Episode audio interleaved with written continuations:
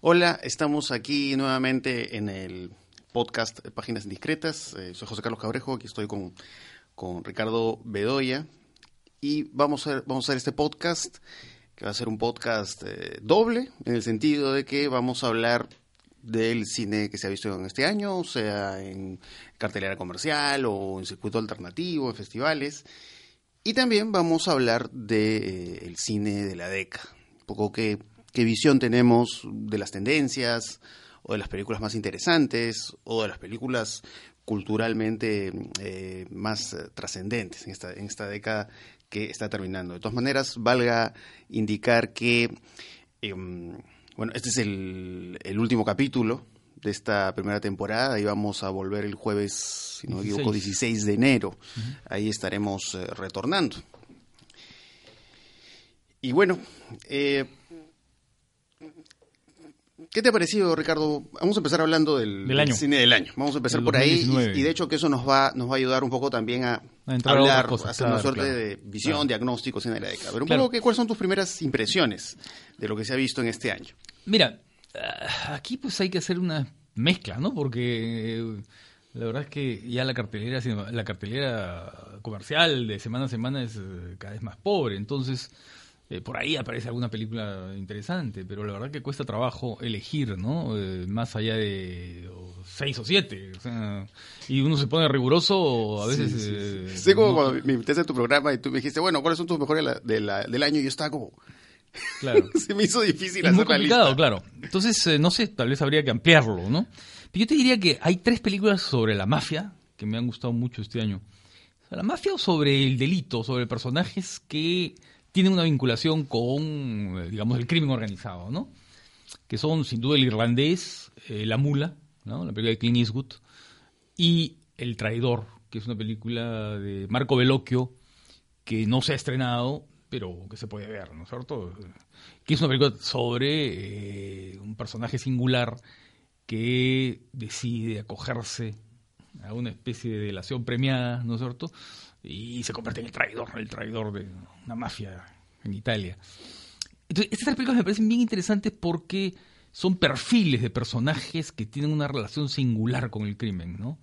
Que llegan a él o que lo descubren, digamos, a través de vías eh, indirectas, a través de las trastiendas, ¿no? Un poco como el excombatiente de la Segunda Guerra Mundial que entra a la mafia en, en el irlandés, ¿no es cierto? O como este hombre mayor, ¿no? Que se convierte en, mula, en mula del narcotráfico en la película de Clint Eastwood, ¿no? Claro, ahora es curioso, hablando del irlandés y la mula, porque me parece que adicionalmente son películas que eh, claramente hablan de un tema que me parece que tiene que ver, o sea, por un lado con, el trabajo, o los últimos trabajos de ciertos directores, pero también un poco con el trabajo de ciertos actores, que es... Eh, el asunto de la vejez. Sí. ¿No? O sea, el caso de bueno, ahora, el caso de Clint Eastwood, claro, incluso si pensamos en una película mucho más antigua, no estamos hablando, por ejemplo, de Los Imperdonables, que hay esta visión crepuscular del western, pero hay este elemento crepuscular muy importante eh, en el cine de Clint Eastwood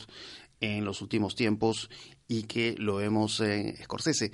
Pero un poco yendo hacia otras líneas, eh, claro, o sea, están estas películas eh, sobre Rocky, por ejemplo, eh, donde, eh, claro, está este personaje mítico de Sylvester Stallone, y está el asunto de la vejez y, se ve mm, de pronto en Creed, por ejemplo, esta fotografía sumamente sombría, en clave baja. Entonces, un poco tenemos este cine que en general y con mayores o menores calidades está hablando de directores, actores que poco sienten el amor de cerca. Que sienten el amor de cerca, pues de ahí se puede también este, agregar Dolor y Gloria, ¿no? La película Almodóvar. Por supuesto. ¿no? Es un gran ejemplo, es un gran ejemplo. Porque es una película sobre eso, sobre el sentirse mal, sobre el sentirse con el peso de los años, pero también con el peso de la fama, ¿no?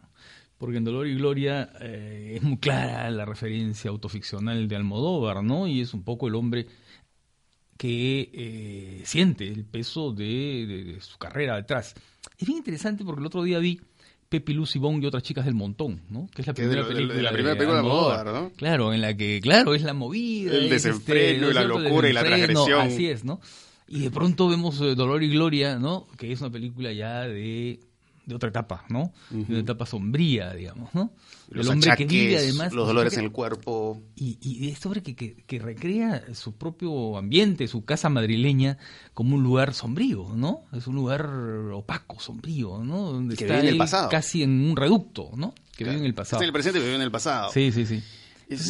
Sí. Eso es interesante, ¿no? Eh, luego, eh, otra notable película de este año, vista hace poco en la Semana del Cine, fue El Hotel Cerca del Río, ¿no? La película de, Sanso- de Hong Sang-soo, la película coreana, ¿no? Que también es una película sobre, digamos, cierta sabiduría de la vejez, ¿no? El protagonista es un hombre que, eh, digamos, que está haciendo casi su testamento, ¿no? Eh, y eh, reúne casi de modo casual a dos mujeres y a dos hombres, ¿no? A sus hijos y a dos chicas que conocen en el lugar. Y les da una lección de vida, ¿no? Claro. Y, y que a pesar de este lado, por- porque es un final muy duro, eh, bueno, en el caso de las películas que se vieron en la, en la semana del cine, me parece que el final de esa película es, eh, es impactante, es, es Sí. muy eh, emocionante, pero no quita que hay pues estas pizcas, estos momentos de humor, Sí. ¿no? Entonces, eh, eso es muy curioso, ¿no? Que lejanamente se conecta ahí con el irlandés, que justo en el podcast pasado hablamos de eso, ¿no? El asunto del humor. Pero es curioso, en el caso, volviendo a la película Almodóvar, porque el personaje Antonio Banderas claramente habla de, de la propia percepción de Almodóvar de su trabajo, ¿no? De la misma manera que este personaje de Frank Sheeran, interpretado por Robert De Niro en el irlandés, también habla justamente del asunto de la edad, que es algo que directamente le compete a, De la a Martin Scorsese. trabajo también. Claro, no, no estamos hablando, claro, de un director joven que habla de la vejez, no, es un, Sí, director claro. ya mayor que está eh, hablando de eso y, y claro, y un poco este este paralelo que podemos encontrar con el personaje, ¿no? Lleno de pastillas, eh, estas personas eh, con toda una serie de discapacidades producto de la edad, ¿no? El cáncer que se convierte en un enemigo y todo eso, ¿no? Entonces, sí. este asunto especular, Sí. podemos decir, ¿no? De espejo de los personajes hacia la situación de los, de los directores. Claro. Y mm, yo te diría que, que hay otra película que es bien interesante, que también habla de alguna manera de eso, ¿no? Que es Atastra, ¿no?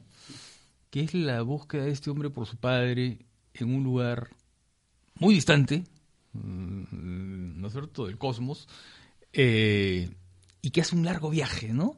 Pero que es un largo viaje que no tiene el carácter, no sé, pues... Este, Aventurero, no tiene el espíritu aventurero no tiene- que puede encontrar mucha ciencia ficción. Claro, ni esa cosa flamante de los objetos, ¿no? De, propios de la ciencia ficción, sino que es un viaje pesaroso, ¿no? Es un viaje terrible, larguísimo, lleno de sonidos fuertes y ásperos, ¿no? Es decir, eh, no hay ningún glamour, no hay ninguna, mm, ¿no? Ningún encanto ni ningún afán aunque sí hay un afán de descubrimiento al final, ¿no? Pero es un desencanto con lo que encuentra.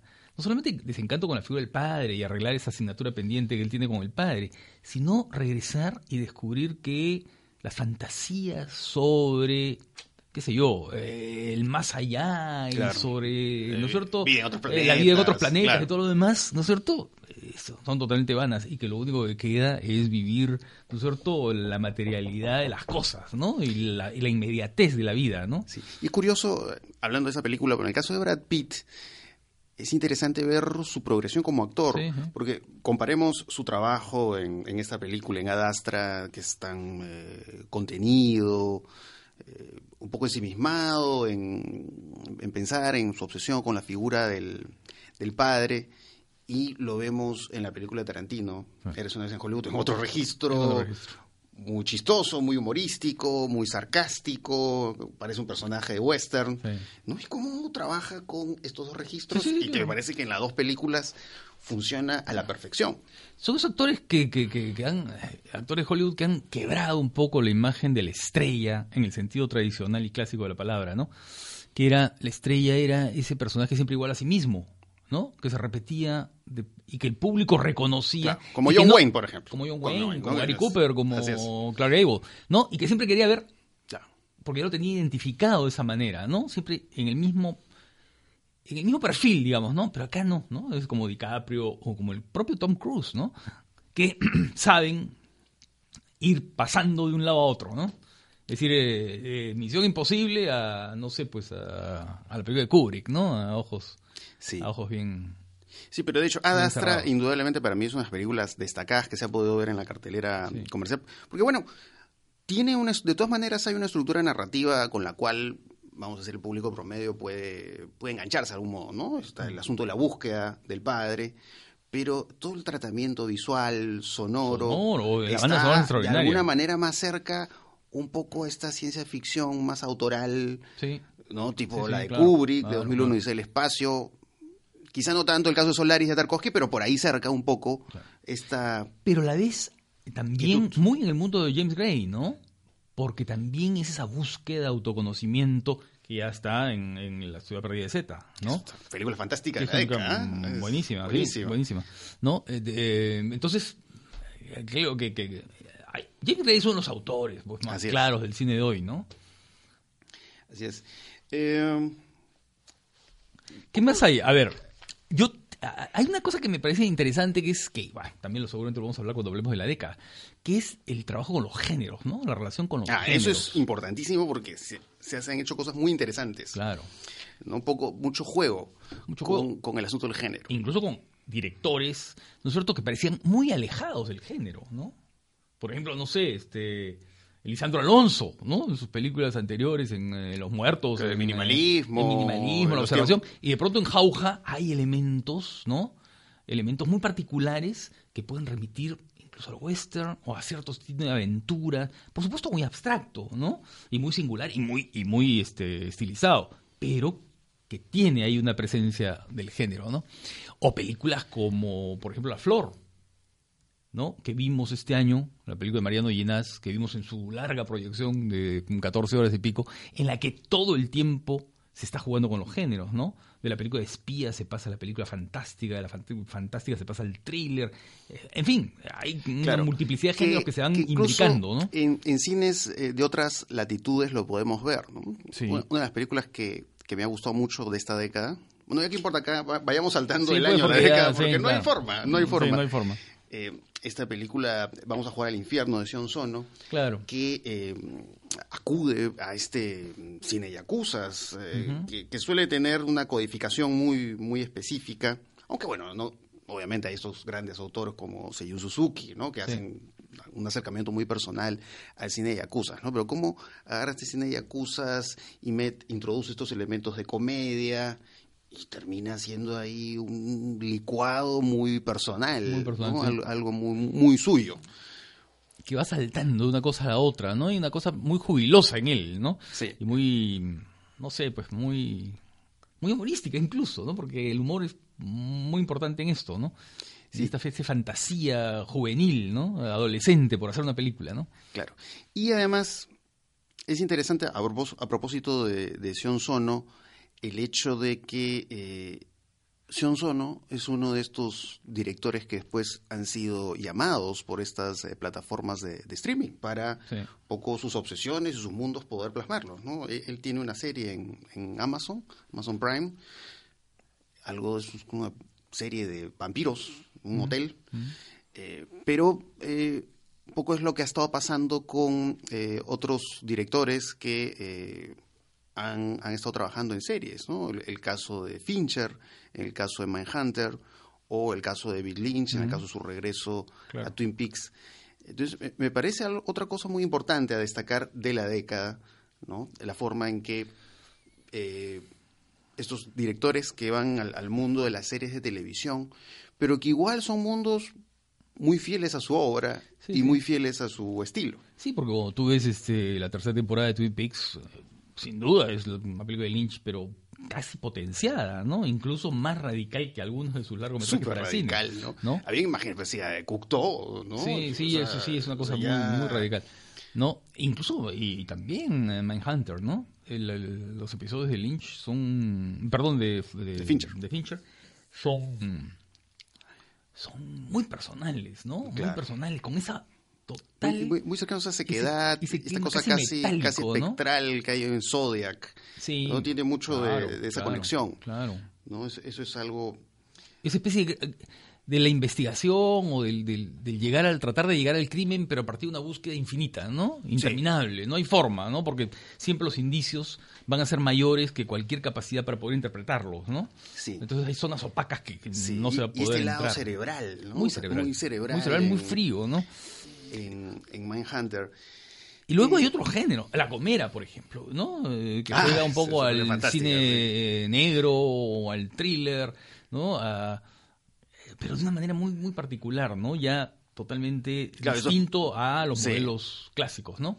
Sí, estos personajes que se comunican con silbidos. Con silbidos. y un poco este asunto como difuminado de qué exactamente qué está pasando en esa historia. Pero eh, la película se convierte en un artefacto ahí que te atrapa, Claro. ¿no? Y, y los típicos códigos eh, de un género. Claro. ¿Qué es lo que, lo, lo que interesa, ¿no? En realidad, es un poco lo que leía que Scorsese decía el otro día, ¿no? Eh, en una entrevista lo leí. Dice, a mí no me interesa tanto el relato, me interesa la narración. No me interesan los relatos, la- me interesa la narración. Y claro, uno cuando eh, lee eso de Scorsese eh, y ve, por ejemplo, una película como, como El Irlandés, se da cuenta, ¿no?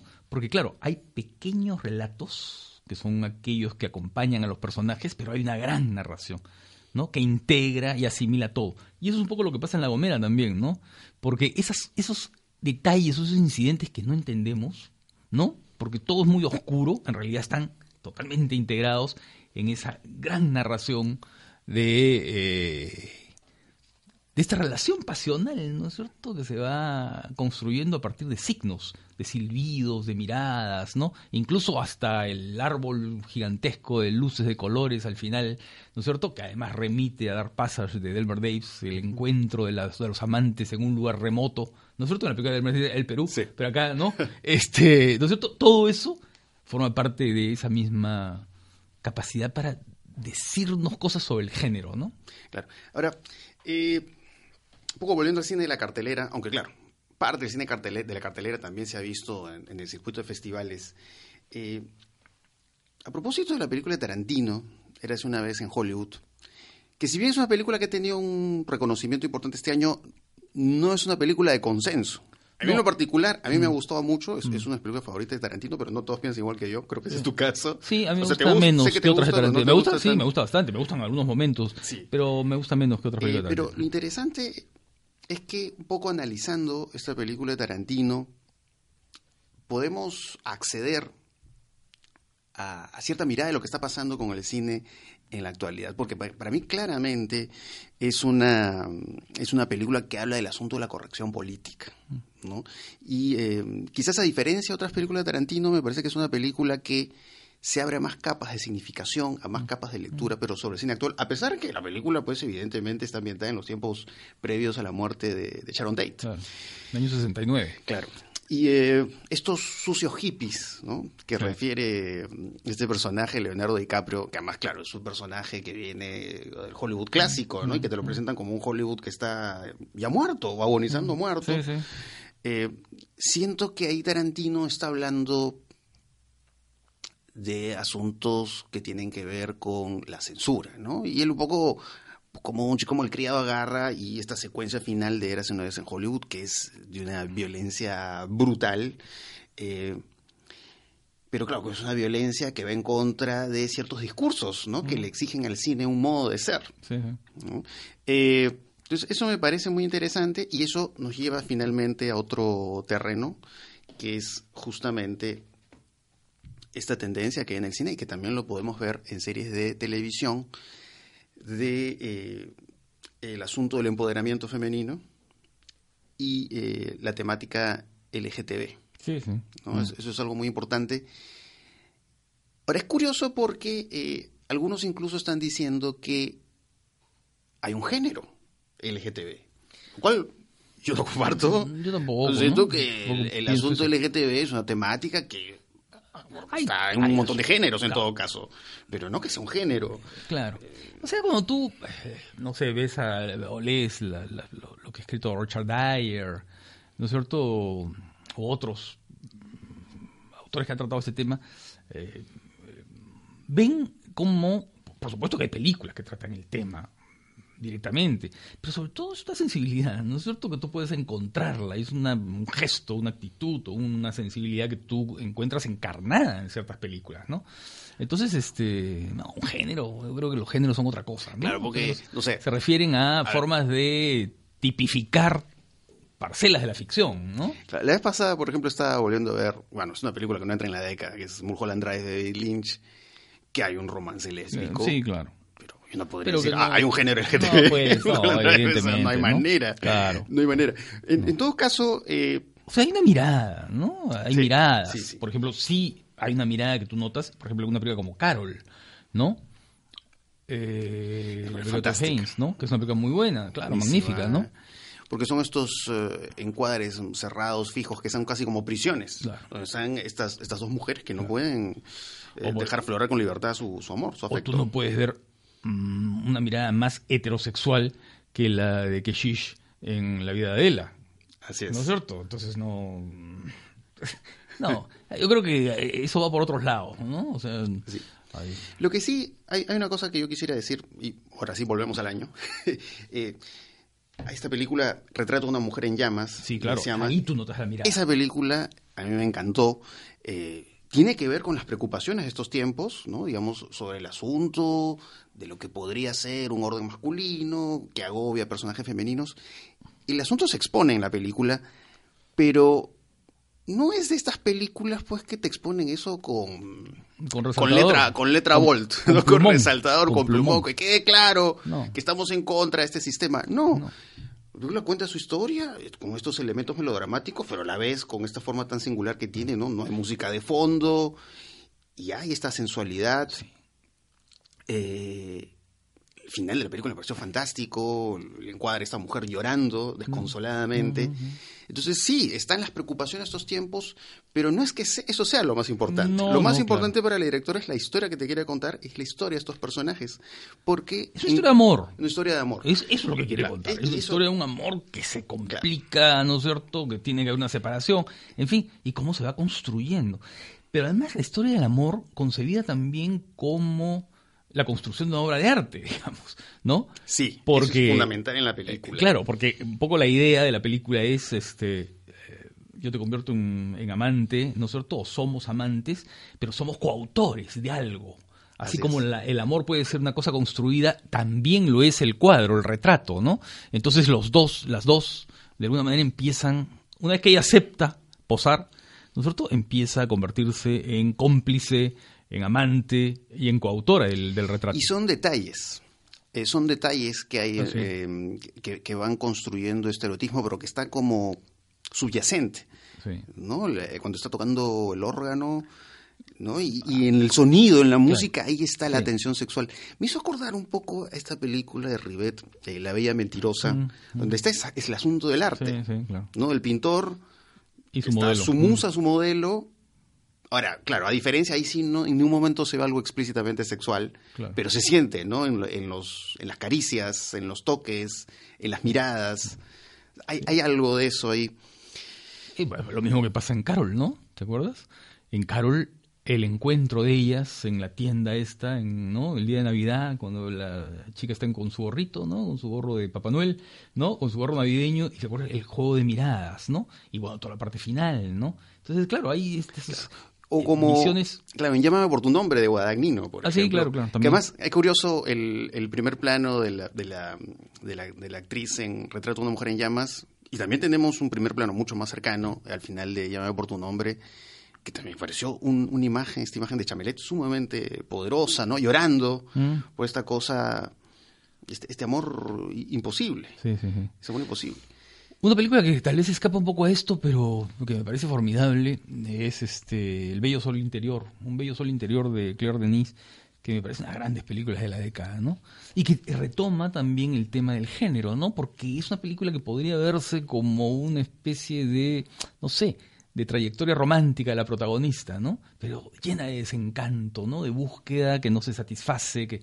Bueno, Juliette Binoche, que es una de las grandes actrices Sí. además de hoy, ¿no? Con una de las grandes actrices. Sí, sí. Pero, o sea, yo mencionaba el, asunto del, del, género también porque siento que hay otras películas, a diferencia de las que hemos hablado, que todas de las que hemos hablado hasta ahorita me parecen buenísimas, que siento que hay otras películas que introducen estas temáticas LGTB eh, un poco de manera forzada, ¿no? Es casi como si estuvieran buscando un certificado de buena conducta, ¿no? Es un poco llegar a festivales, porque claro, ¿no? Son, son como temas que son considerados en festivales o en la misma academia también, en el Oscar, pero que a veces sientes pues, que no, claro, este, el, tema está colocado ahí a veces de manera un poco forzada. Ahora, hay una película eh, que también tiene que ver con un asunto del género, no tanto por el LGTB, sino por el asunto de lo, de lo femenino, aunque también un poco de lo marginal y la pobreza, que es esta película Atlantic de, Diop, que está en, que, está ahora en Netflix, sí. que, que, pasó por el último festival de Cannes, está en Netflix, yo la recomiendo que la vean. Eh, en general, esa película yo la disfruté mucho, que es casi como parece una película de zombies, pero no el zombie de Romero, sino el zombie de Turner. Eso son la pobreza. Entonces, eh, el uso del sonido, estas imágenes especulares, eh, de estos, eh, estas posesiones, pero que claro, no, están contados de un modo precisamente terrorífico, ¿no? sino para hablar de estos personajes que sufren pues un, orden que, que, no les deja encontrar, encontrarse a sí mismos o, o encontrar lo que sueñan, lo que quisieran hacer pero, por ejemplo, el final de esa película no me gustó. O sea, este, este, asunto cuando aparece este personaje femenino central de, de, Atlantic, ¿no? Y dice que bueno, que ella se siente una mujer libre, pero siento que es un poco decir de forma explícita lo que ya la película sutilmente te lo ha estado comunicando, ¿no? Y es casi, yo sentí ese final como diciendo, por favor, deme mi premio. Sí, son películas que rematan así, Entonces, que eh, tratan de rematar. Eso sí no me gusta. La película en general me gustó, pero esta forma tan explícita que casi es como diciendo, quiero quiero que me vaya bien en los festivales, a mí me gusta porque al final para mí lo central de las películas no es que ganen premios, sino que sean buenas películas. Lo más interesante y que se cierren bien. Es el lado fantástico, ¿no? Que aparece en una situación más o menos insólita, ¿no? Claro, porque es, eh, es, una película que está hablando además de muchos temas que son actuales, ¿no? Por ejemplo, el problema de la migración, el problema de los mm, migrantes que, en el Mediterráneo, ¿no Se, hunden sus, embarcaciones y mueren, ¿no? Y que eh, en este caso vienen convertidos en espectros, ¿no? En espectros extraños, ¿no? Y eso es una cosa que está ocurriendo a menudo, ¿no? No sé si te has dado cuenta que, por ejemplo, como Zombie Child, también eh, apela a estos códigos fantásticos para hablar de los asuntos de hoy. Ese es, otro acercamiento muy interesante al, género. O sea, el género procesado ya de otra forma. Porque Atlantic me hizo recordar esto que mencionaba Robin Wood sobre el terror, ¿no? Que él decía que el terror es este género sobre la represión... El retorno de lo reprimido, El retorno de lo reprimido. El retorno de lo reprimido. Y, en Atlantic lo reprimido aflora, ¿no? en estas posesiones de estos personajes que han muerto en el mar y, todo la, eso. Y la lectura de Robin Hood siempre fue una lectura política, ¿no? Eh, política, y ahora lo que llamaría la política de identidad, además, porque él, ¿no es cierto?, él tiene su proceso, ¿no es cierto?, de... Eh, además tiene un artículo formidable sobre cómo ser un crítico de cine homosexual, ¿no? Entonces, eh, él, pasa, pues, de, sigue toda una trayectoria, digamos, en su vida y va politizándose mm, cada vez más. Y claro, y son películas que en este caso están usando eh, lo fantástico para dar cuenta de hechos de hoy, así como las películas en los años 70 dieron cuenta de eso, ¿no? Las películas de Romero, de Romero. ¿no? Las películas de Larry Cohen, ¿no? Dieron, dieron cuenta de, muchas de esas cosas, ¿no? Otra película como Parásitos, por ejemplo, ¿no? También usa elementos de género para también hablar de hechos muy concretos de la lucha de clases y del confrontamiento entre clases hoy día, ¿no? En una sociedad como la coreana, además. Una, de, las cosas, una de las cosas que me encantó de, de Parásito es que esta visión de ricos y pobres no era una visión maniquea. Es decir, muestra a los personajes en toda su humanidad, con sus virtudes y, sus dimensiones incluso hasta monstruosas, ¿no? Es curioso cómo Parásito juega incluso con estos elementos un poco como diría Cristeva, abyectos, ¿no? El, cuando hay como estas inundaciones y el excremento que sale del water, ¿no? O sea, hay toda esta dimensión terrible que va aflorando en la película, pero que hay como estos elementos simbólicos muy curiosos. Y los mismos parásitos. Y los parásitos. cucarachas, Cucarachas, los, eh, los insectos, ¿no es cierto? Esa idea de, Sí, sí. de que salen a flote, ¿no? Claro. Y muy lejanamente, eh, Parásitos me hizo recordar esta película de Buñuel, eh, Viridiana. Porque en Viridiana hay esta visión Claro, de los pobres, Ah. pero bueno, son pobres eh, que hacen cosas terribles, ¿no? Porque son así, Sí, sí. ¿no? Claro. Entonces, hay un poco de eso, ¿no? Sí, claro. ¿No? La cena de los mendigos de Viridiana, ¿no? Es, eh, no, pues no tiene piedad, ¿no? No tiene piedad. Los, los... Es que, es que, es que es- sí, pues más de un punto en común, ¿no? Con esa visión buñuel- bu- buñueliana, por llamarlo de Buñuel, ¿no? Porque es el humor negro también. es el humor negro, muy, pero muy también de los surrealistas. la idea, ¿sabes de qué? De que todos de alguna manera estamos movidos por eh, pulsiones primarias de animales, ¿no? Y que todos de alguna manera somos asesinos, ¿no?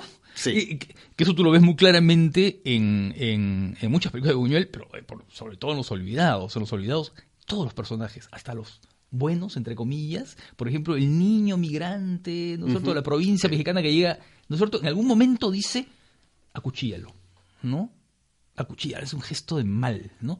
Y claro, y para Buñuel es eso, ¿no? No existe esa bondad natural, No. no, no, hay nada rusoniano en, en Buñuel, ¿no? sin piedad. Es un mundo sin piedad, Sin es piedad. un mundo en el que la gente para sobrevivir lo único que hace es eh, acuchillarse, ¿no? Es, una mirada que puede ser terrible, pero que pero que adquiere pues en Buñuel una potencia creativa extraordinaria, ¿no? Y poética, ¿no? Y lo mismo pasa pues aquí, ¿no? Es un poco Sí. es un poco Ahora, ese, ese eh, estamos hablando de...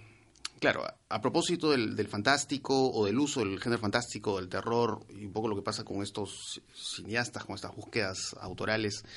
Eh, bueno, este asunto de estos migrantes, estos viajeros en el mar que se pierden ahí, también lo podemos ver en el documental, ¿no? Hay este documental que a mí me gustó mucho, que es Fuego en el Mar, de Gianfranco Rossi, que, que además me parece uno de los documentalistas centrales de esta década y esta mirada de las personas que van por el mar y mueren y, y la forma como él eh, lo trabaja a través de los encuadres, la mirada del mar, la mirada del cielo, pero claro, casi como si hubiera la mirada de un dios que no tiene piedad, justamente. ¿no? O sea, creo que el cine italiano, por ejemplo, en el caso del documental, en el caso de Franco Rossi y, y en otros directores también ha estado ofreciendo eh, grandes películas. Esta Sí. película Martín Eden, Claro, que es la película italiana, que ¿no? es una película que, me encantó, casi un ciudadano Kane, ¿no? Este personaje Claro. que asciende y se Que queda solo, lo tiene todo, pero no tiene nada a la Claro. vez. Y que además es siempre muy contrastado, porque es el hombre que por un lado está en búsqueda del conocimiento y de la cultura, y en consecuencia por eso parece un personaje positivo. Pero el conocimiento y la cultura en realidad sacan en él, ¿no es cierto?, a- aspectos muy negativos, ¿no? Sí. Esta especie de presunción absoluta, Sí. de, mm, casi de autoritarismo en su comportamiento, ¿no? Así, el conocimiento y la cultura no necesariamente saca lo bueno de la gente, ¿no? Claro, por eso es muy, muy interesante el, el- el final de Martín Eden cuando él ve su otro yo joven Sí. en la playa, ¿no? Claro. Que me hizo acordar un poco el final de, de Muerte en Venecia, De en Visconti, ¿no? claro. Claro que la situación es obviamente muy distinta, ¿no? Pero es esta mirada del, Claro. De lo joven o de lo, o de lo infantil incluso, ¿no? Claro. Pero esta mirada idealizada Claro. que se pierde ahí en el mar. Sí, sí. Eh, es, es, es- me parece una película muy Y ya que hablas del documental, el documental ha tenido una vigencia, digamos, muy importante en los Así últimos es. años. No solamente estos documentales que dan cuenta de hechos sociales. Por ejemplo, hay uno último que se llama Parasama, que es un documental sobre la guerra en Siria. Terrible, terrible, ¿no? Con imágenes además muy brutales. Claro, esto del fan footage es muy importante para Ah, bueno, registrar esto eh, de la aparte, eh, violencia. Aparte, claro, en el caso de For- Parasama, no, en el caso es, es la directora que está filmando directamente porque está en, está en, en Alepo, ¿no? Eh, pero, por ejemplo, todos estos documentales eh, interesantísimos como El silencio es un cuerpo que cae, ¿no? Eh, esta película argentina sobre la relación con el padre, ¿no? Eh, esta figura del padre, además, o de la familia, o de la madre que tiene que ser construida, por ejemplo, las películas de Itela, eh, son asuntos que, que- que creo que además están posibilitados por un documental hecho teniendo la cámara en la mano, Claro. eh, gracias a la posibilidad de lo digital, ¿no? A esa es, es toda una línea en el documental que, que le hemos podido encontrar co- con mucha fuerza, incluso creo ya desde la década pasada hasta hoy. Sí, sí, sí. ¿no? Esta, y bueno, Creo que obviamente, empieza, la- empieza con los años, en- a los 90, fines de los 90, ¿no? Y que se prolonga, ¿no? Sí, Que se prolonga. Sí, entonces todo, sí, toda esta um, apertura, ¿no? Hacia la, um, la, intimidad, ¿no? Como se ha podido ver en los documentales de Nómica Base, por ejemplo, ¿no? Incluso en Tarashima, ¿no? Que se ve el, el parto. y, y, se ve, pues, de, forma directa, explícita, ¿no? Sin ninguna clase de, de tapujo. Y eh, hablando un poco de estas líneas del documental que vienen, sea desde la década pasada, los 90, también, pues, poco ha seguido eh, en esta década este trabajo en el cual se habla de estas fronteras um, porosas entre la ficción y el documental, ¿no? O sea, hablamos, por ejemplo, el caso de, Joshua Oppenheimer, una película como The Act of Killing, El acto de matar, ¿no? Este, este, director que, que va a Indonesia a entrevistarse con estos sujetos que se encargaban de matar comunistas y les propone hacer una película de ficción, ¿no? Y cómo en este juego en el cual recrean la manera en que mataron a estos comunistas, eh, empieza a aflorar la culpa y todo eso. Entonces, me, parece que un poco este, este, este asunto Sí, también es, otra línea curiosa. ¿no? Por ejemplo, en el reciente Transcinema se, han visto dos películas interesantísimas, ¿no? Las películas de, Alfonso Uchoa, ¿no? Arabia, en fin, las películas que hizo. Y este. Eh, una película interesantísima que se llama Larga Noche, de Eloy Enciso, que es una película gallega. Y ahí tú notas que pues la diferencia entre documental y ficción es un asunto de entonación, de acento, de retóricas, en realidad, porque es lo mismo, ¿no? O sea, en la película de Eloy Enciso, los personajes, llamados personajes, pero en fin, son, sí, personajes porque son, ¿no es cierto?, están representando algo. Lo que van diciendo son textos escritos por escritores del exilio, ¿no? Y en consecuencia hay ahí un lado documental, ¿no? Ellos están registrando esa, eh, digamos, ese parlamento escrito por otro, ¿no? Y, pero sin embargo la película está jugando todo el tiempo a esa doble dimensión, ¿no?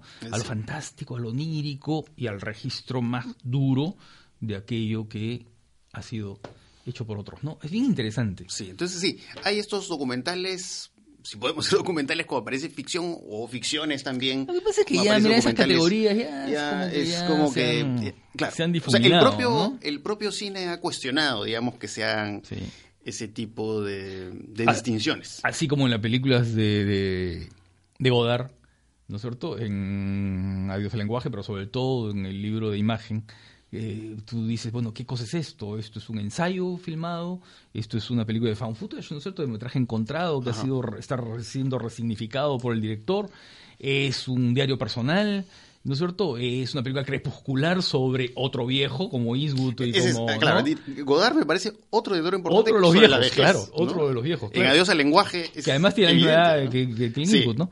Eh, eh, otro viejo que está... En, bien interesante eso, ¿no? Porque de una película a otra, de Adiós al lenguaje al libro de imagen, cambia un poco su, su, su, pesimismo, ¿no? O su escepticismo, porque Adiós al lenguaje es una película llena de escepticismo, ¿no? Muy fuerte, muy, muy pronunciado. En cambio, el libro de imagen hay como al final, a pesar de escuchar la voz cascada de Godard, la voz de viejo de Godard, en la que tose incluso, ¿no? No, no ha editado eso, sino que se siente su tos. Se siente la vejez. Se siente la vejez. Los sonidos. O sea, se siente la textura de la vejez, pero sin embargo él va hablando de la esperanza, ¿no? Y lo hace a partir de qué? A partir de las imágenes de las películas que él siempre celebró, de Max O'Fuels, ¿no es cierto? De Nicolas Ray, ¿no? De las películas del cine que le gustó, ¿no? Pero a la vez hablando de un tiempo un tiempo terrible, ¿no? De un tiempo de guerra, y un tiempo de exterminio y de mal. Y, aparte de eso, el caso de Godard es curioso porque siento que es un cineasta que a su edad para mí sigue siendo tan impactante. Yo sé que muchos dicen, y un poco lo, dijo hace mucho tiempo Vargas Llosa, ¿no? Que él, decía que las películas de Godard son como una repetición genial. O sea, sí, en efecto, ¿no? O sea, sí, estamos viendo una película de Godard, por ejemplo, en el libro de imagen, pero es toda una experiencia sensorial. absolutamente. muy poderosa el sonido, la imagen, y bueno, los sonidos que se sobreponen. Sí, sí, y, y te cuento, porque justo un alumno mío lo encontré en la salida de, del libro de imagen que se proyectó el año pasado, ¿verdad? El 2018. ¿No? Y me dijo, eh, profesor, no he entendido nada, pero he salido fascinado. Claro. ¿no? Y, estas imágenes, sonidos que se repiten y es como que, van saliendo por diferentes este, y van saliendo por distintas direcciones.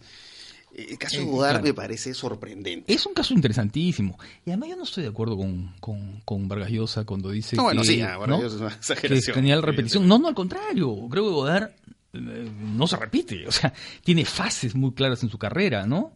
Eh, ya la primera época eh, es muy distinta que la que viene después ya en, los años, en eh, la época política, y esa política es distinta a la época en la que él trabaja con el vídeo, ¿no? Cuando aparece el magnetoscopio, qué sé yo, y es muy distinta a la última época, ¿no? En la última época hay películas que son totalmente distintas. Cuando uno ve nomás las películas que ha hecho en la década pasada y, compara... Eh, la primera que es este cómo se llama film socialismo no sí film socialismo eh, eh, eh, adiós al lenguaje y otra porque ha hecho otras más pero en fin.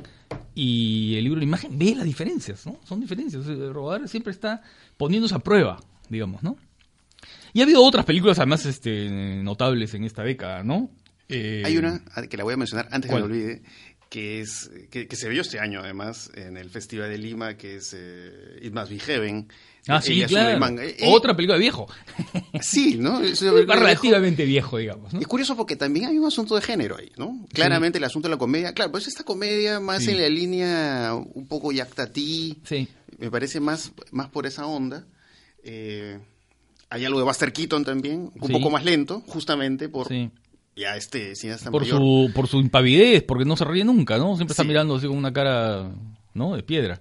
Sí y, tiene un poco como Tati este, este fantástico trabajo con el espacio y a la vez eh, este este este personaje principal de Más Virgen que es el mismo director eh, también pues es este personaje, como dice Gerard Amberta, la, poco la deriva, ¿no? Que va por ahí, mm. va viajando, va transitando. Y esa es otra cosa muy importante, del cine de la década. Claro. Pensemos, por ejemplo, en una película como Boyhood. Sí, claro. ¿no? De, las películas de Richard Linklater con esos personajes, pues que transitan simplemente. Que transitan, sí. Y eso en el caso de de, Boyhood me parece bastante elocuente. Más, más allá del experimento este de, haberla hecho la película en 12 años y todo eso, pero el asunto es ese, ¿no? el registro del tránsito, pero que no estemos ante un relato que necesariamente tenga que tener un, vamos a decir, un final en el sentido más clásico del término. ¿no? eso me parece muy, muy interesante. Ahora, en Más Vigen, ahí me, me gustaría decirte algo, que también es una película política, ¿no? Porque es una película de un palestino que no se siente arraigado en ningún lugar. O sea, quiere buscar y ver si su inquietud o su malestar, el malestar que él siente en la Palestina, ¿no es cierto? conflicto eh, permanente con Israel, eh, lo puede combatir yendo a Nueva York o yendo a París y se, y se siente un extraño en todo sitio, ¿no? Y vuelve a su tierra. Eh, eso es bien interesante porque creo que hay una mirada política interesantísima en el caso de sí. Y bueno, eh... y hay otras grandes películas, ¿ah? Sí, sí, ¿no? Bastante. Eh, Holly Motors, eh, notable. que también Holly Motors también tiene que encontrar géneros, ¿no? Ah, todo el, el musical, el musical, el, elemento de ciencia ficción, el cine de autor en, en, el sentido de la nueva ola, ¿no cierto? Casi convertido en género, ¿no? Porque es el recuerdo de ese de ese París de los años fines de los 50, comienzos de los 60, que vio la nueva ola, que vio Godard, que vio Truffaut, que está muy presente ahí, ¿no? Y que tiene imágenes, claro, que también tienen que ver un poco con Yu, con eh, Los ojos sin rostro, ¿no? hay esa referencia clara en la película. Y la, secuencia, que si no me equivoco, la secuencia final, o una de las secuencias finales de Holly Motors, de los carros que empiezan a comunicarse. Eh, sí, sí, Entonces es una, una inventiva y una capacidad de creación eh, fantástica en el Oscar. Lástima que no no es tan continuo, ¿no? Haciendo películas. Otra, otra película interesantísima que, toma el género y lo transforma es La asesina de José Lucien, ¿no? Que toma el género de, fin, de las artes marciales en general, ¿no? Y lo convierte en una suerte de, no sé, pues de ópera estilizada y trágica, absolutamente formidable. Eh, en fin, hay muchas películas, ¿no? Eh, Ahora, volviendo. Tabú de Miguel Gómez. Ah, Caballo de eh, Dinero de, Pedro, Costa, me parece. Eh, no he visto todavía eh, Vitelina Varela. Pero bueno, he visto Caballo de Dinero, que me parece una de las mejores películas que he visto en esta década. que habla pues de los temas de Pedro Costa, ¿no? Estos personajes marginales, ¿no? ¿no? No hay un lugar en la sociedad, pero tratado justamente como película, una película fantástica, ¿no? Una película de, espectros. Eso me parece muy interesante. Y a mí me gustaría mencionar algunas películas más caletas, ¿no?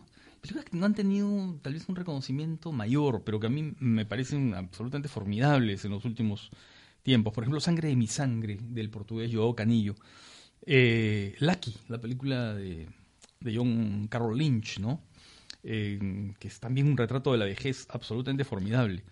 El hijo de, de Josefo, de José, ¿no? De Eugene Green, que es este mm, francés franco-norteamericano, ¿no? O estadounidense, que es un cineasta notable, además un teórico del cine interesantísimo. Bueno, las últimas películas que hizo Manuel de Oliveira, Oyevo y la sombra, eh, El extraño caso de Angélica, ¿no? Son películas fantásticas de, esta década, ¿no? Sí, y Eh, y partidos, cristales rotos de, de mm, Víctor Erice, por ejemplo. Es decir, son películas que, que- que han sido mm, poco vistas, o Fi- Five Day Sogni de Marco Bellocchio. Ah, esa película es buenísima. Es buenísima. Buenísima. Claro. O El León, eh, el, el León murió esta tarde, de, de. En fin, hay películas así que, que La Sapiencia, de, de La Sapienza, de, de Eugene Green. Bueno, en fin, hay- Tabú, ¿no? Ya creo que lo mencioné.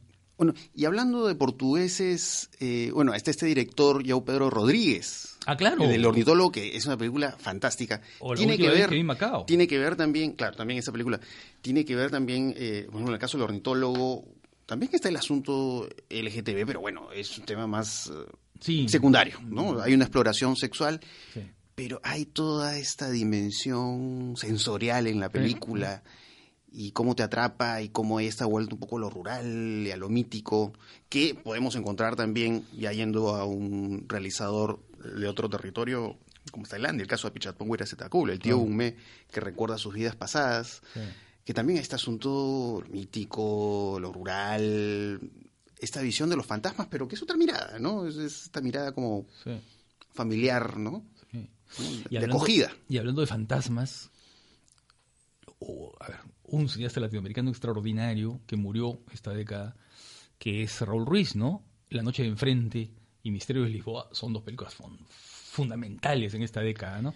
Y otro cineasta latinoamericano que murió, que también me parece absolutamente fundamental. Yo creo que son los dos grandes maestros latinoamericanos de las últimas décadas, que es Eduardo Cutiño, ¿no? Sí. Con películas como Últimas Conversaciones y Las Canciones, ¿no? Que son Claro. dos, dos obras maestras. Claro, y, y tiene esta otra película que tiene que ver mucho con lo que estamos conversando hace un rato, que es eh, Juego de Escena, que es justamente también, bueno, que es más antiguo, es Claro. de la década Sí, claro, pasada claro. todavía, ¿no? pero que tiene que ver justamente con esta reflexión sobre las diferencias del ficción documental, ¿no? Y cómo y te que, mezcla. y que- y que son películas eh, que, que construyen un dispositivo de mirada, ¿no? Eh, es decir, eh, construyen, ellos, él mismo se, se plantea desde el comienzo, él se plantea desde el comienzo eh, la forma en que la película va a seguir, ¿no? Plantea las reglas del juego, ¿no? Es él frente a la persona que va a dar un testimonio, ¿no? O va a construir una acción, una performance, ¿no?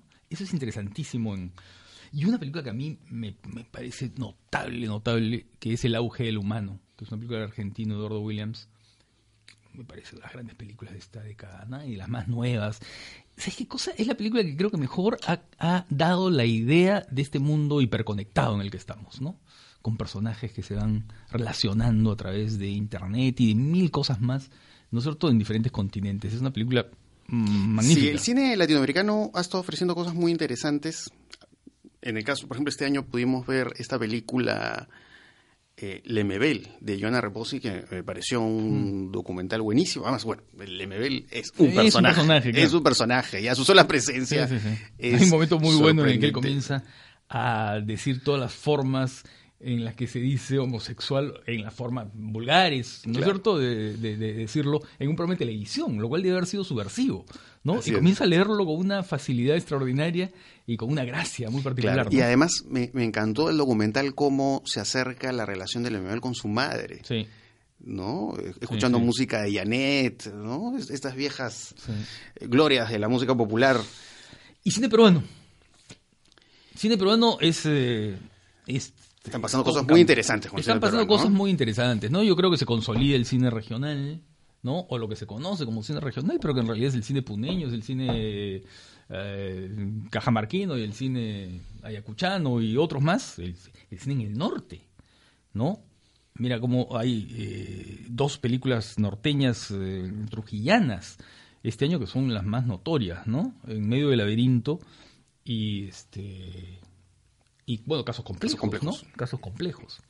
Pero también está muy- yo creo que las yo yo diría que hay tres películas eh, peruanas que a mí me parecen fundamentales en, en la década, ¿no?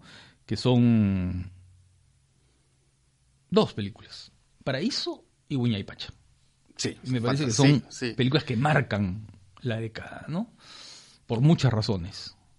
Uña de Pacha es sorprendente porque es eh, la película de Catacor es eh, o sea muestra un mundo cinematográfico próximo pues a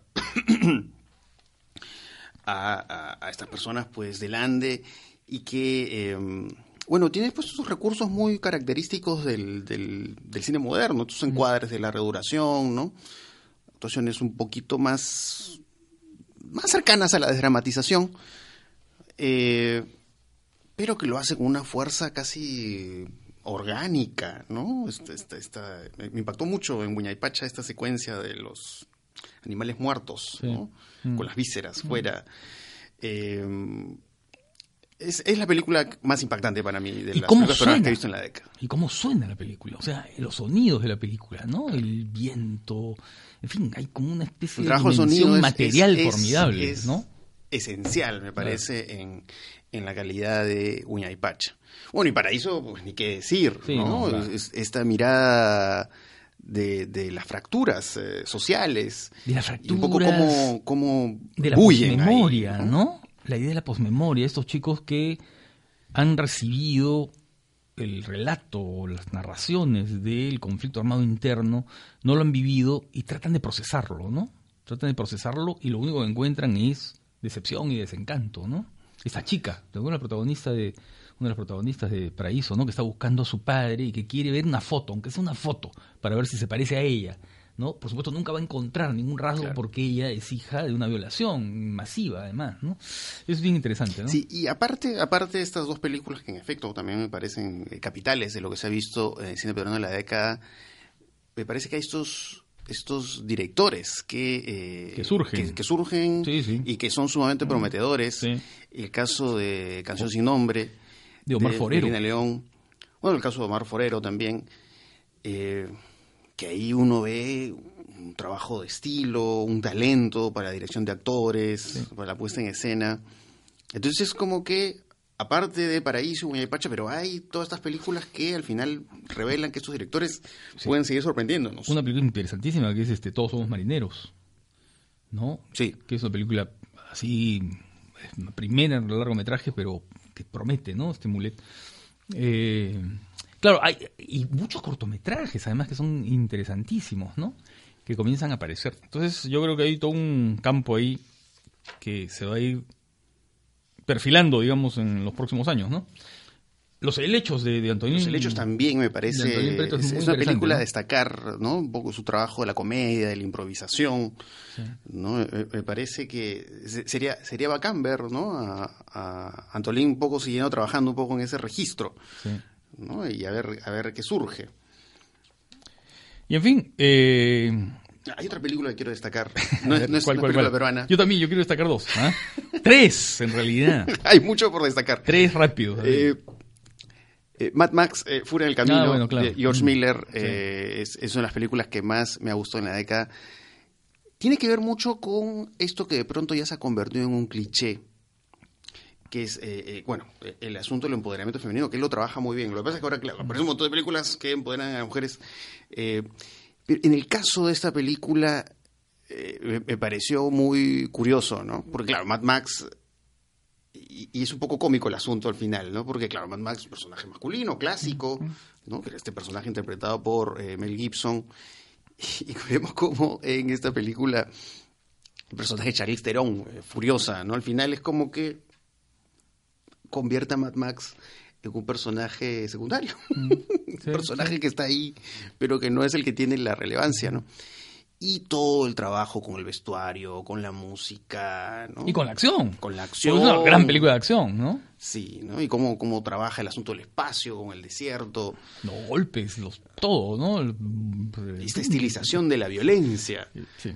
¿No? Eso, eso me pareció eh, fantástico, ¿no? Yo lo que quería mencionar que se estrenó es El Culpable, que pasó un mes desapercibida. El Culpable, película película danesa, de la danesa. Gustav Mahler, sí. Sí, bien, es bien esta- contada, eh, está bien contada, muy cómo, crea la tensión ¿no? ahí del, Con todo ese y todo a través entorno de de sonidos, llamadas telefónicas voz, ¿no? y este espacio así como burocrático, Burocrático. ¿no? Pero que la, la atención la lleva por dentro el personaje. Y luego dos grandes películas que se vieron también este año, ¿no? Eh, pero no se vieron en estreno, sino fuera. Eh, que es Un elefante sentado quieto, la película china, que es la- una de las películas más desoladoras que he visto, ¿no? Porque es un retrato negro de lo que es la vida en la China hoy día, ¿no? Siguiendo un grupo de personajes que no tienen ninguna salida. Una gran, gran película. Además, el director terminó suicidándose. Su primera película y se suicidó poco después. Eh, gran película. Un elefante sentado quieto. Y Mis Provinciales. Una película francesa de Jean-Paul Sibeirac. Que tiene todo el clima y el ambiente de un poco del cine de la post-nueva ola, ¿no? De los fines de los 60 y comienzo de los 70, el cine de Jean Eustache, sobre todo, muy influido por ese, por ese ambiente del cine de Jean Eustache. Mm, magnífica película, Mis Provinciales. Otra película que quiero mencionar antes de olvidarme es que es una de las películas que más me gustó esta década, que es la película de, de Orson Welles, al, Ah, al otro lado del no, viento, ¿no? mm. Que poco tiene que ver con lo que estamos conversando, lo hemos conversado en algún otro podcast, sobre el rol de Netflix, ¿no? No, no solo en permitirle hacer películas a Scorsese, Mm. sino además eh, recuperar, ¿no? O sea, o sea, que haya la posibilidad de que estas, además, tantos proyectos inconclusos que ha tenido Orson Welles, y eh, el otro lado del viento me parece que tiene secuencias increíbles, ¿no? Orson Welles. Claro. ¿no? Est- Estas secuencias eh, psicodélicas eh, y a la vez lo que es característico en la obra de Orson Welles, ¿no? Que es un poco la, la reflexión sobre la ficción, sobre lo que es real y no lo es, Sí, sí. ¿no? Son como preocupaciones eh, barrocas. Claro. ¿no? Entonces es, es, es fantástico, ¿no? Poder haber visto esa película terminada, ¿no? Y gracias a la intervención de Netflix. Y yo quisiera mencionar solamente dos ya, eh, que me gustaron mucho, que son El Hilo Fantasma, la película de Paul Thomas Si Anderson. me leíste la mente porque iba a mencionar a Paul Thomas Anderson, era, o sea, teníamos que mencionar Sí, lo que ha estado sí. haciendo Paul Thomas Anderson, Claro. porque Paul Thomas Anderson ha estado haciendo cosas muy importantes. Esa película es Esa película- Genial. Sí, Es a mí me parece lo mejor que ha hecho Paul Thomas Anderson. Y, ¿no es cierto? Es, además, de género, ¿no? Porque ahí hay un melodrama po- poderoso, poderoso. Y hay un fuego oculto, fuego oculto ahí, Ah, esta total. relación perversa que hay entre el- este personaje Daniel Entre Day los dos Lewis, ¿no? pareja, ¿no? Sí. Y luego El Cementerio de Esplendor de Apichatpong Weerasethakul, que también me parece lo mejor Es otro, es otro, otro, otro director destacado, Sí. bueno, tiene un estilo reconocible y bueno, bueno, hasta ahora no tengo pierde con Apichatpong, ¿eh? Y que además se integra muy bien en, en lo que es la mirada, la mirada LGTB, ¿no? Sí, LGBT. Bueno, eso. creo que creo Pues sí, que ahí hemos podríamos, casi- podríamos, podríamos podríamos mencionar hablando, 20 más, ¿no? creo que ya hemos me parece que ya hemos logrado por lo menos de forma eh, panorámica no abordar lo que ha pasado eh, en el cine del año y en el cine de la década de todas maneras Tal vez sí. valga agregar eh, que bueno, eh, aparte de estas películas de las que hemos hablado, creo que básicamente hemos hablado de las películas que nos gustan, ¿no? Eh, o que más nos gustan, ¿no? Pero hay otras películas que yo he estado viendo en cartelera, que bueno, no, no, no las pondría en mis listas de mejores del año, pero igual son películas Claro. de entretenimiento que yo he disfrutado, ¿no? Pero, pero claro, es, eh, las disfruto casi porque me hacen un poco como, me generan como una regresión a la infancia. Eh, he disfrutado viendo la película, esta película, ¿cómo se llama el director del descenso? ¿De ¿Qué? El del descenso. El que hizo la última Hellboy. Ah, ya, sí, sí, no me acuerdo. Sí, ya, ya sé. Que esa película interesantísima, el descenso. El descenso de las chicas que viajan sí, al- claro. Sí, a la sí. cueva esta, ¿no? de monstruos, sí. de terror más interesantes que hizo Bueno, hizo esta versión de Hellboy que le dieron con palo, Mm, la gente extrañaba a Guillermo el Toro, pero me parece que hizo una película que eh, tenía este lado fantástico, delirante, muy curioso. Eh, hay est- otros títulos menores de género que he disfrutado. La, la de Chucky, me pareció curioso Ah, sí, este sí. retrato de este, este personaje. Claro que sí, que es como un villano, pero que igual un poco te compadeces Ah. eh, con Chucky.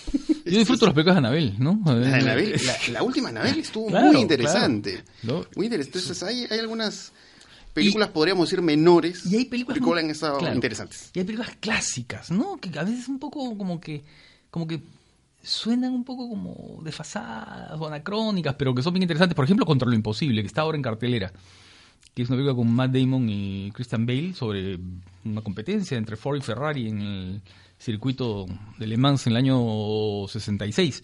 Y que es una película realmente interesante y buena, ¿no? Ahora, hay algo creo que se nos ha olvidado hablar. Creo que, creo que con esto vamos a cerrar, que son las películas de Marvel. Así, Eh, bueno. Que bueno, sí, ya hemos hablado de la polémica eh, Sí. en algún otro podcast. Bueno, las películas de Marvel, para serles francos, yo, yo en general, bueno, unas me gustan más que otras, no me parecen evidentemente obras maestras y, películas lejos, que creo. Está no, muy lejos de no las pondría. Pero tiene momentos. Pero ¿no? tiene momentos, Sí. tiene... Bueno, por ejemplo, me gustó mucho esta película de Doctor Strange, me parece... También eh, la vi en 3D, creo. Es una experiencia plástica muy muy interesante, ¿no? Sí, toda claro. Esta suerte de, como de trip que hay en la película. Eh, y las películas de Avengers, salvo las últimas que se han visto, que son películas pues, que han tenido una gran popularidad, tienen, tienen escenas eh, muy curiosas, ¿no? O sea, un poco, y un poco tiene que ver esto también con lo que hablaba, ¿no? Porque es un poco este mundo de cómic y cómo a esta capacidad de darle vida cinematográfica a los cómics, y que al menos en ese sentido creo que lo hace bien. Lo que pasa es que antes esas películas tenían una ligereza encantadora, ¿no? Ahora hay esa- a veces como que buscan ser enfáticas y buscan ser importantes, ¿no? Y a veces los personajes estos, ¿no? Se vuelven... Entonces, hay, hay algo que, que me, me- me distancia un poco de, de ciertas de estas películas. Pero bueno, sí, creo que son las películas de espectáculo que, que ¿no es cierto?, que, que, que estimulan a veces, ¿no? Unas Sí. mejores que otras. Sí, o sea, es como cuando, no sé, de niño yo he visto, por ejemplo, las películas de Star Wars, ¿no? Que es un poco, las estructuras narrativas son muy parecidas. Sí, son ¿no? muy Un parecidas. poco, Sí. es- es- estos viejos, viejas estructuras míticas Sí, en los relatos y que, bueno, siguen funcionando y se siguen usando. Y se seguirán usando durante Eh, y bueno, tiempo sí, eh, se, se nota en algunas secuencias que logran aprovechar pues, los efectos especiales, ¿no? Para potenciar pues algunos momentos de estas películas. Bien. Entonces, este, Entonces, eh, tal vez en, en enero deberíamos este, hablar un poco de tendencias, por ejemplo, ¿no? Porque ahora hemos hecho como una suma de películas, pero ¿qué tendencias? Claro, podríamos, claro, ¿No? hablar claro, de forma un poco más Claro. ordenada, más ordenada, más ordenada de- sobre a, partir, sí. a partir justamente de lo que hemos hablado eh, hoy día, ¿no? de definir ¿no? líneas. Claro. ¿no? Tanto en el cine De lo- internacional como en el cine peruano. ¿no? Así es, sí, ¿Qué pod- está pasando, podríamos, no? podríamos hablar de eso más en específico. Pero bueno, eso sería todo. Entonces, como les dije al inicio, eh, de acá hasta el jueves 16, 16 de, enero, de enero. ahí vamos a estar eh, regresando. Así que bueno, es- espero que esta primera temporada. Y hay que mencionar a- aquí a nuestra productora A Vanessa, Nina. Sí, que ¿no? ha sido, o sea, si no fuera por ella, no podríamos haber hecho este podcast, así que su, su labor ha sido trascendental eh, en que este podcast eh, exista. Que nos llama la atención aquí, este, ¿no? Sí, siempre ya, ahí nos está dirigiendo. eh, Mucho tiempo. Mucho tiempo, acércate al micrófono y ese tipo de cosas.